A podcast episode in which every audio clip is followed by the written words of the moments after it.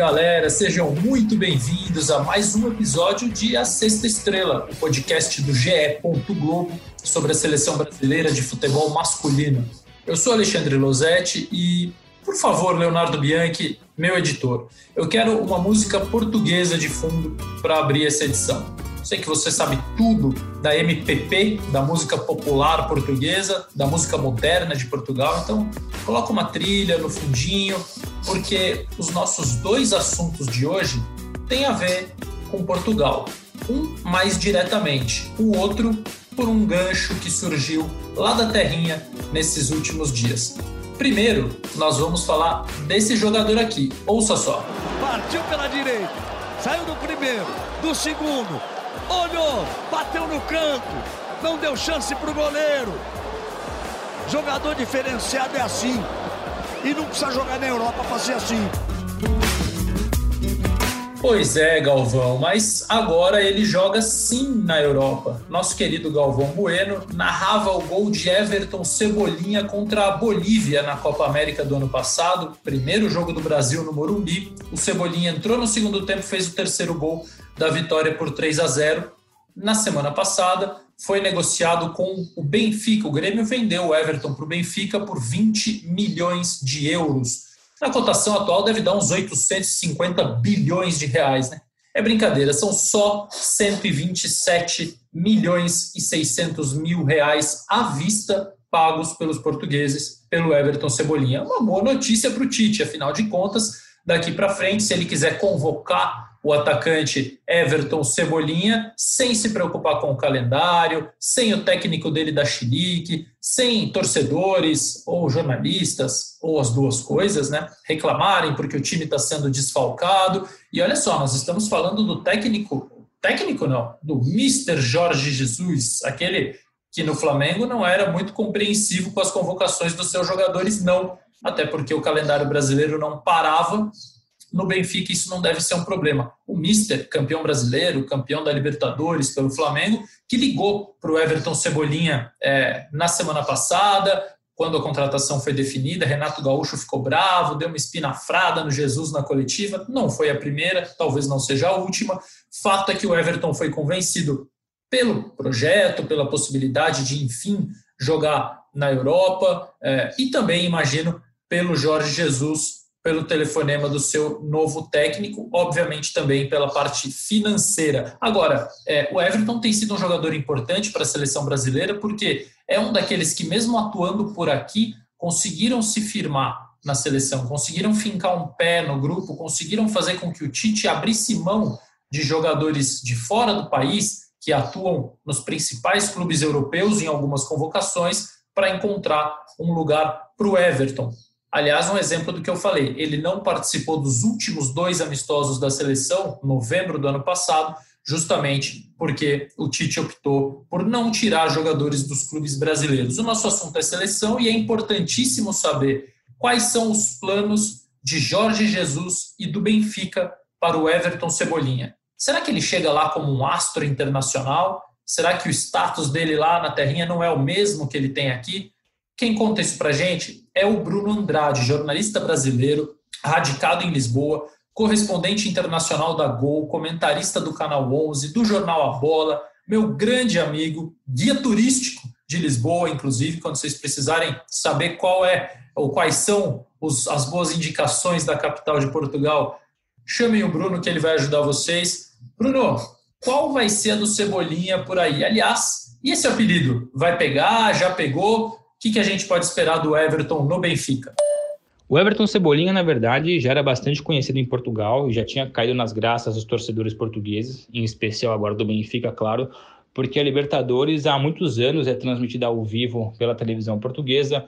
O sucesso recente do Jorge Jesus no Flamengo também ajudou que as competições nacionais tivessem um impacto forte aqui dentro, fossem tema de discussão nas televisões, nos jornais e, e também nas rádios. A Copa América, onde o Cebolinha brilhou e foi artilheiro, foi campeão, também foi, foi transmitida ao vivo pelas televisões portuguesas. Tudo isso aumentou o interesse em cima desse jogador e, claro, os constantes elogios que o Jesus fazia a ele, mesmo na época que era treinador do Flamengo, mesmo tendo em mãos o Gabigol e o Bruno Henrique, o, Cebul, o, o Jorge Jesus é, cansou de dizer publicamente e também internamente que o Cebolinha era o principal ou dos principais jogadores de ataque do futebol brasileiro naquele momento. E isso, evidentemente, chamou a atenção da mídia e dos torcedores portugueses. E quando eu falo chamou a atenção, chamou a atenção do próprio Benfica, porque o Benfica se mostrou disposto a investir é, 20 milhões de euros nesse jogador, mesmo é, tendo a promessa de investir e colocar à disposição 100 milhões de euros, o Cebolinha custando 20 é o teto do Benfica. O Benfica, historicamente, não costuma pagar mais do que isso para grandes jogadores, mesmo jogadores titulares de seleção. Aliás, um ponto importante, a chegada do Cebolinha faz o Benfica lembrar de grandes contratações de jogadores de seleção brasileira. Os últimos foram Ricardo Gomes, Aldair, o próprio Valdo. O Luizão, quando chega aqui, é, até estava ali naquela questão de ser convocado, não, mas não era unanimidade. Aliás, nunca foi titular absoluto da seleção. Então o Cebolinha faz é, reviver aquele Benfica do, dos anos áureos que ia buscar no Brasil jogadores de, de seleção brasileira. Já o impacto do Cebolinha para já só não é maior, é bom dizer que é muito grande, é muito grande mesmo, só que não é muito maior por conta ainda de fato do Cavani tá, tá sendo negociado com o Benfica. De fato, o Benfica sonha com a contratação do Cavani, as conversas de fato são concretas. Então, o Cavani, até pelo peso que tem no cenário mundial, acaba aí por abafar um pouquinho o Cebolinha, mas isso não, não tem um impacto negativo no Cebolinha, pelo contrário, ele continua sendo para já a maior contratação do Benfica, a maior contratação do futebol português, e eu acho que vai continuar assim, até porque não vejo o Porto e o Sporting por conta da crise financeira, fair play financeiro, é, contratarem jogadores desse nível, é, nível técnico e também numa questão de valores. Então o Cebolinha garante esse posto de grande jogador do futebol português nesse momento e o que vai ajudar muito, muito mesmo adaptação e a aproximação dele é, como você bem disse, vocês bem disseram, o apelido, é, o alcunha, como falamos aqui. É, sabemos que a ligação histórica e cultural do Brasil entre Brasil e Portugal é muito grande. Primeiramente, claro, por conta das novelas. Nas últimas décadas, as novelas brasileiras têm feito e ainda continuam fazendo muito sucesso aqui em Portugal, mas poucos sabem que uma ligação que, que, que foi muito forte, que ainda é muito forte, são os quadrinhos. A Turma da Mônica foi a primeira banda desenhada, como falamos aqui, os quadrinhos, foi a primeira banda desenhada a chegar a Portugal e, curiosamente, escrita em português do Brasil, não traduzida, entre aspas, para o português de Portugal. Então tem toda aquela nostalgia dos torcedores mais velhos com o Cebolinha e o marketing do Benfica, se for esperto, pode aproveitar isso também, primeiro, para chamar de volta aqueles torcedores mais velhos e também colocar uma questão de novidade para os torcedores mais jovens. Resumindo, o Cebolinha, como falamos aqui, chega para jogar, chega e joga e vai ser titular absoluto, a maior contratação do futebol português para já. Banda desenhada, rapaz, isso é demais. Eu adoro as expressões lusitanas é, para designar, enfim, que são diferentes do que a gente costuma dizer, história em quadrinhos por aqui, banda desenhada lá em Portugal e o Cebolinha pode se tornar uma atração saindo da banda desenhada indo para o Estádio da Luz, para os gramados portugueses. O Everton tem 14 jogos pela seleção brasileira. Estamos falando de um jogador de 24 anos, ele não é tão novinho nesse novo padrão do futebol internacional, onde começa a se destacar com 17, 18, às vezes até antes disso, mas ainda é um jovem de 24 anos. 14 jogos pela seleção e todos os seus três gols foram marcados na Copa América do ano passado, que o consagrou como campeão, artilheiro e melhor jogador da final, na opinião da Comembol, da organização do torneio. Ele fez o primeiro gol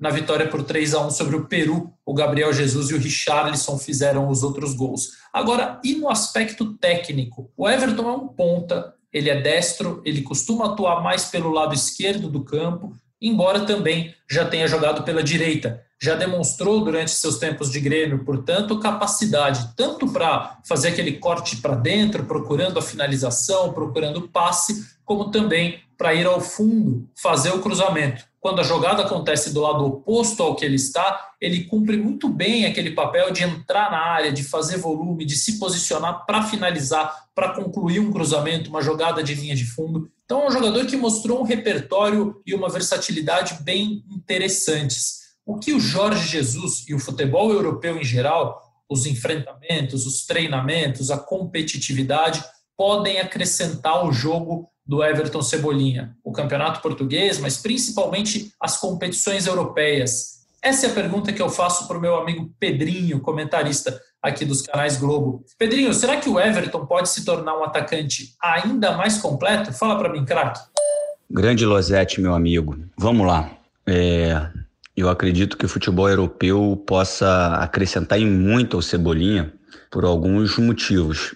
É, futebol hoje, na minha concepção, é muito mais difícil de ser jogado do que propriamente na minha época e mais atrás justamente pelo pouco espaço que a gente tem até para esse jogo intuitivo e irreverente do Cebolinha. Eu acredito que ele vai ter uma evolução tática, mas sem perder essa criatividade, esse drible que ele tem, que é um grande diferencial, mas é no momento certo. Muitas vezes o Cebolinha tem que usar isso, né, esse drible, às vezes vindo lá do meio de campo, é, por muitas vezes no jogo, pela falta de movimentos treinados por pelos seus treinadores, obviamente, e com isso ele tem que ter uma solução própria, né, para esse jogo criativo individual e resolver os problemas da equipe pela pela falta de mecanismos treinados e, com isso a dependência de jogadores como ele e, e outros jogadores que têm um poder de decisão grande individual. Na Europa, eu acredito que os treinadores consigam preparar é, um melhor momento para que ele use esse drible, né, principalmente no terço final. É lógico que jogadores com essa capacidade, né, de tanta velocidade, mudança de direção, dribles, eles podem pegar a bola do meio de campo, driblar 3, 4 e chegar dentro do gol, mas não com uma obrigação ou com uma dependência. A gente percebe o próprio Vinícius Júnior é uma evolução o time do, do, Real Madrid balança de um lado, balança do outro e tenta pegar o, Vin, o Vinícius Júnior mano a mano, para facilitar justamente esse drible e no terço final ser mais decisivo. Então eu acredito nisso. Eu acredito que eles vão é, potencializar o jogo do Cebolinha. O desgaste físico dele eu acho que vai ser bem menor. Com isso, toda vez que ele tiver que fazer essa individualidade, ele vai estar muito mais preparado fisicamente, porque o jogo vai ser de movimentos corretos, não vão existir corridas inúteis, que é para resolver tudo e todos os problemas do time. Ele vai ser o vai ter o momento certo para fazer suas funções. E eu acredito que o jogo dele vai crescer. Muita gente acha que os jogadores que têm esse drible que vão para a Europa, eles ficam é, muito, muito táticos e, e perdem isso. Eu acho que não. Eu acho que eles começam a aprender o momento certo é, do drible. E o treinador vai facilitar esse processo, né? Porque aqui ele tem que driblar três, quatro. De repente, com, com algumas ideias, o treinador consegue deixar ele mano a mano com o adversário. É mais ou menos isso, e eu acredito que dentro da seleção ele precisa também de uma sequência, porque você ser convocado uma vez, depois não vai mais, joga de titular, joga cinco minutos, é muito difícil para quem quer se firmar. Mas como a competição dentro da seleção é grande, também é compreensível. Mas é mais ou menos isso, amigo. Obrigado. Pois é, como é grande o Pedrinho, né? Ele dá essa aula toda pra gente sobre o que pode acontecer com o Everton Cebolinha no Benfica e ainda agradece no final, sem falar na grandeza de dizer que o futebol de hoje é muito mais difícil de ser jogado do que na época dele. É muito raro um jogador de futebol é, falar isso e é um privilégio muito grande a gente poder ouvir o Pedrinho, coisa muito boa. Bem, vocês se lembram que lá atrás, no início do episódio, eu disse que nossos dois assuntos tinham a ver com Portugal. Pois bem, a seleção portuguesa divulgou essa semana o seu calendário até o fim de 2020. Ela vai enfrentar Croácia, Suécia e França duas vezes cada uma pela Liga das Nações, além de amistosos contra a Espanha e Andorra, o único rival bem fraco dessa lista. E aí, meu caro Martim Fernandes, eu me recordo que a seleção brasileira tem pela frente 18 jogos, nove intermináveis datas FIFA, inteiramente restritas e reservadas aos confrontos continentais pelas eliminatórias da Copa do Mundo de 2022, sem falar na Copa América ser disputada na Colômbia e na Argentina em 2021, se as autoridades de saúde permitirem, se a situação do mundo for melhor do que é hoje. E aí, novamente os mesmos rivais nas eliminatórias e na Copa América.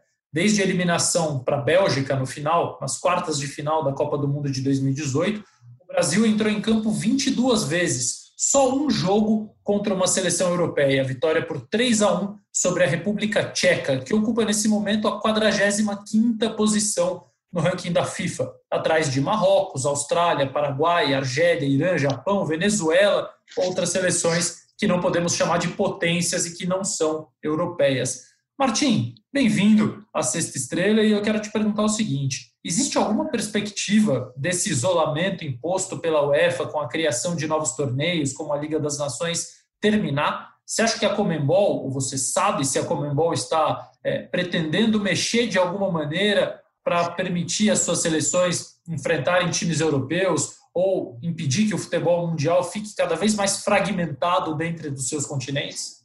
Um abraço, Losete. Obrigado pelo convite para falar aqui a audiência do Sexta Estrela. Um abraço para todo mundo que estiver nos ouvindo.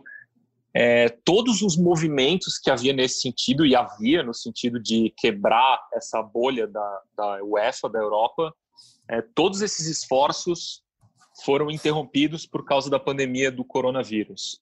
A FIFA tinha um projeto que ela tentou tirar do papel, não conseguiu lá atrás, que era de fazer uma Liga das Nações Mundial, pegar esse exemplo que a UEFA fez e abrir mais para ter mais jogos entre entre seleções de continentes diferentes.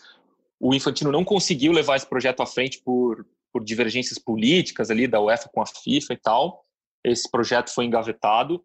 Depois disso, a UEFA e a Comebol chegaram a, a fazer um projeto concreto usando a data FIFA de março de 2021 que antes da pandemia era a única janela possível para fazer um torneio que reuniria o campeão e vice da Copa América de 2020, o campeão e o vice da, da Euro de 2020, e essas seleções se enfrentariam, essa data FIFA que a gente conhece como é hoje, com nove dias e dois jogos.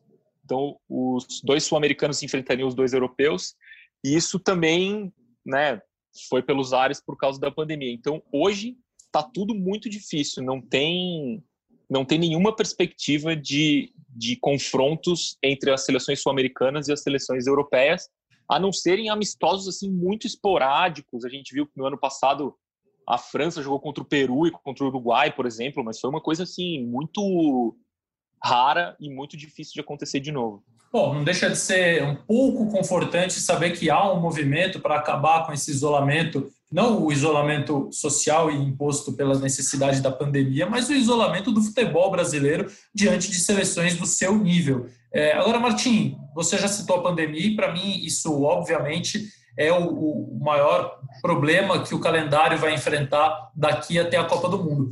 Acho muito difícil imaginar a seleção brasileira do Tite enfrentando times europeus antes da Copa do Catar, porque a Copa América foi postergada, a Euro também, as eliminatórias tanto daqui como de lá estão super espremidas. Você também acha que é, vamos até a Copa do Mundo sem nenhum confronto contra europeus?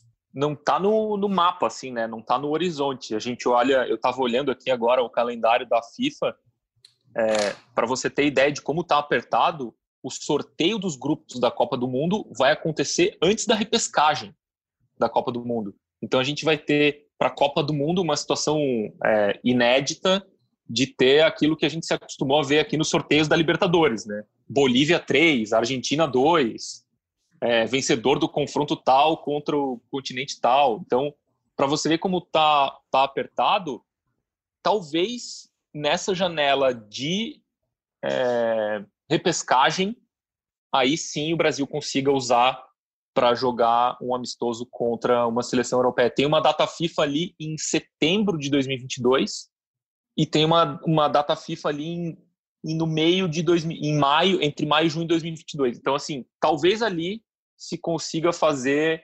amistosos entre entre continentes. Antes disso, a não ser que tenha mudança no calendário das eliminatórias o que não está na mesa de nem da Comebol, nem da UEFA, nem da FIFA nesse momento. Mas se isso acontecer, o que seria bem estranho, aí sim, a, aí sim seria possível ter jogos entre países de entre seleções de continentes diferentes. Mas hoje só lá para maio, junho ou setembro de 2022. Pois é, a gente fala isso porque as eliminatórias perderam duas datas, né? As de março e as de setembro, que seriam utilizadas agora final de agosto, começo de setembro, que seriam utilizadas para jogos de seleções, foram canceladas. As eliminatórias da América do Sul vão começar em outubro, a princípio. Essa é a ideia atual. A gente não sabe como vão estar os países, como é que vão estar a situação de saúde as condições sanitárias do continente para permitir esse trânsito. Estamos vendo os problemas que o Brasil tem tido já nas primeiras rodadas do Campeonato Brasileiro e agora a gente começa a falar de viagens de um país para o outro. Então, enfim, estão previstas para outubro está, as primeiras duas rodadas das eliminatórias que vão acabar terminando mais tarde do que se imaginava antes. E talvez não seja coincidência o fato de a seleção brasileira ter sido eliminada consecutivamente por França, Holanda, Alemanha e Bélgica nas últimas Copas do Mundo quatro potências europeias, porque a Bélgica, atual líder do ranking, pode hoje sim ser considerada uma potência do futebol. É, a perda do hábito de estar diante de grandes equipes, de grandes craques, grandes públicos, aquele cenário que deveria ser rotineiro para uma seleção brasileira com mais títulos mundiais, a maior campeã da história das Copas do Mundo, e, e acho que isso vem acarretando numa preparação bem pior, bem chinfrim para o futebol brasileiro, visando a Copa do Mundo que é o mais importante dos torneios para qualquer seleção. Agora, como é que será que o jogador brasileiro vê essa situação? Essa é a pergunta que eu faço para o Tino Marcos. São 30 anos que a seleção e o público tiveram o privilégio de ter uma cobertura feita pelo Tino, a quem eu costumo chamar de melhor ser humano do planeta. Então, Tino, você que viu. Martim, estou errado de chamar ele assim ou não? Não, não está errado. O Tino, é, cujo que me dá o privilégio de me chamar de primo, que o sobrenome do Tino é Fernandes com Z, que nem eu. Embora, é infelizmente, não seja primo do Tino, eu tenho a felicidade cada vez que eu encontro, ele me chama de primo, que me deixa muito feliz. Você compartilha o, o sobrenome com o melhor ser humano do planeta. E eu pedi para o Tino é, falar um pouco sobre essa experiência dele, porque ele já viu a seleção enfrentar praticamente o mapa mundo inteiro. Tino, o nível caiu demais, não caiu? Fala, mestre. Meu querido Alexandre Losetti, uma alegria estar aqui no Sexta Estrela. Um abraço a todos. Muito obrigado pelo convite. E essa abordagem que você está fazendo sobre a seleção brasileira é muito interessante porque mostra realmente uma dificuldade que a gente tem tido nos últimos anos em relação aos adversários. Muitos rivais abaixo realmente da crítica, abaixo daquilo que a gente esperava como testes Todo mundo concorda com isso, as comissões técnicas, a própria CBF se vê muitas vezes em dificuldades para conseguir encontrar um adversário de expressão, a questão geográfica joga contra o Brasil. O fato é que isso traz um prejuízo, ao meu ver, muito claro, muito palpável. E eu aproveito para ter esse olhar do ponto de vista dos jogadores. Você imagina o que são os jogadores que servem à seleção brasileira. Em geral, são atletas que defendem alguns dos principais clubes da Europa. Jogadores que atuam em grandes competições, em grandes ligas nacionais e especialmente na Liga dos Campeões, que é uma espécie de uma Copa do Mundo de clubes, né? Então eles têm aquele sabor, aquela emoção, aquela grandeza de disputar uma competição muito importante pelos seus clubes. E em relação à seleção, que sempre foi historicamente uma aspiração né, de qualquer jogador chegar à seleção brasileira como o máximo, como o ponto final de uma carreira que se pretende de sucesso.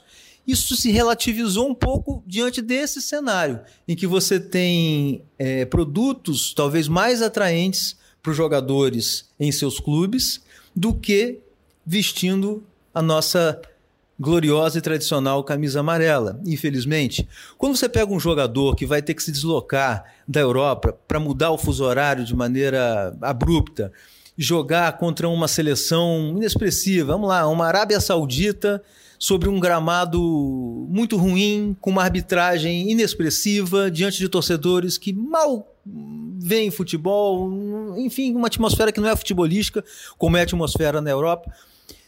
Não é fácil você trabalhar a motivação desses jogadores, por mais que eles sejam brasileiros, que queiram é, se firmar na seleção brasileira, que tenham orgulho disso, que queiram fazer. É natural que acabe acontecendo um prejuízo técnico nesses jogos, que as partidas não sejam disputadas com aquela atmosfera que teriam em, em, em, arenas mais interessantes, em gramados melhores, em temperaturas mais adequadas, né? Então é um prejuízo para o produto seleção brasileira, esse valiosíssimo produto da cultura brasileira, é, colocá-la em palcos menores assim. E é um problema muito difícil realmente de resolver, porque é preciso jogar, é preciso colocar a seleção em ação e muitas vezes os adversários não estão disponíveis porque jogam entre si na Europa. Agora criaram a Liga das Nações na Europa, o que dificulta ainda mais é, uma brecha de calendário para a gente poder enfrentar uma seleção de primeiro nível.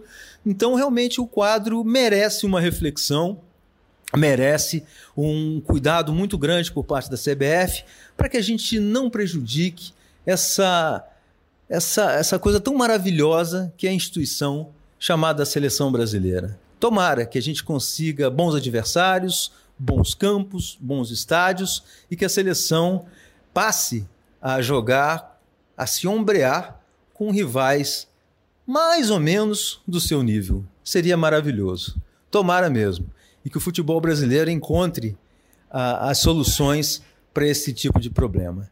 Um grande abraço a vocês. Martim, você também viajou bastante cobrindo a seleção brasileira pela Folha de São Paulo, aqui no GE. Globo. Você deve ter feito jogos enormes e outros que serviram mais, mesmo só como estatística, e obviamente a comissão técnica sempre colhe frutos de qualquer reunião, de qualquer treino, de qualquer jogo, mas que é, com pesos diferentes. Conta pra gente duas experiências suas, uma assim de um mega clássico que você viu com a seleção brasileira e outra de um jogo que pode ter sido visto, como disse o Tino, como algo menor, algo secundário por esses caras que estão aí na elite do futebol europeu.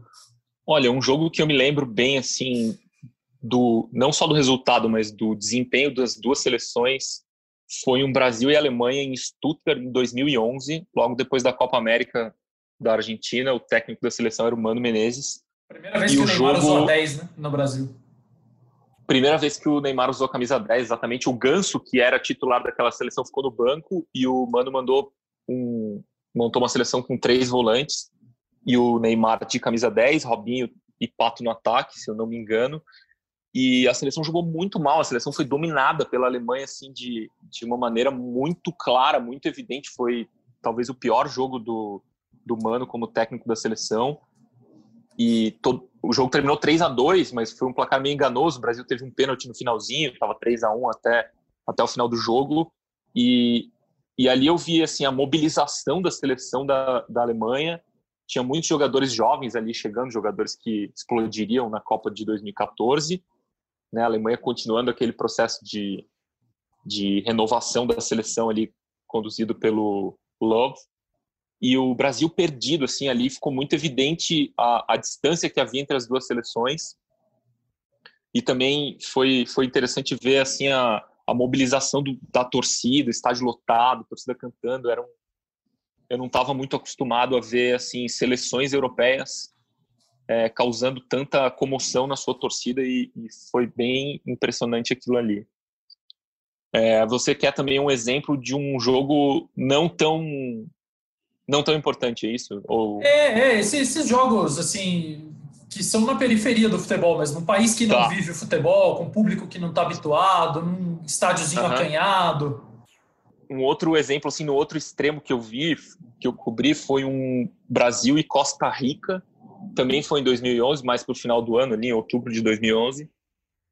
E era isso, assim, a seleção brasileira chamava, chamava a atenção da torcida ali, tinha aquelas cenas de bitomania no hotel, no aeroporto, né, para ver o Ronaldinho Gaúcho, para ver o Neymar, um pouco menos na época. Quem atraía atenção mesmo era o Ronaldinho Gaúcho e aquele jogo foi um jogo assim sem nenhuma importância para a continuidade do, do trabalho do Mano. A seleção ganhou fácil, não teve nenhum não teve nada que se aproveitasse muito daquele jogo do ponto de vista esportivo assim foi o, o extremo oposto assim o Brasil contra a Alemanha viu viu o tamanho que estava naquele momento no cenário do futebol mundial, viu a Alemanha super poderosa e do outro lado olhou para um rival muito menor, não, deu, não precisou nem fazer muito esforço.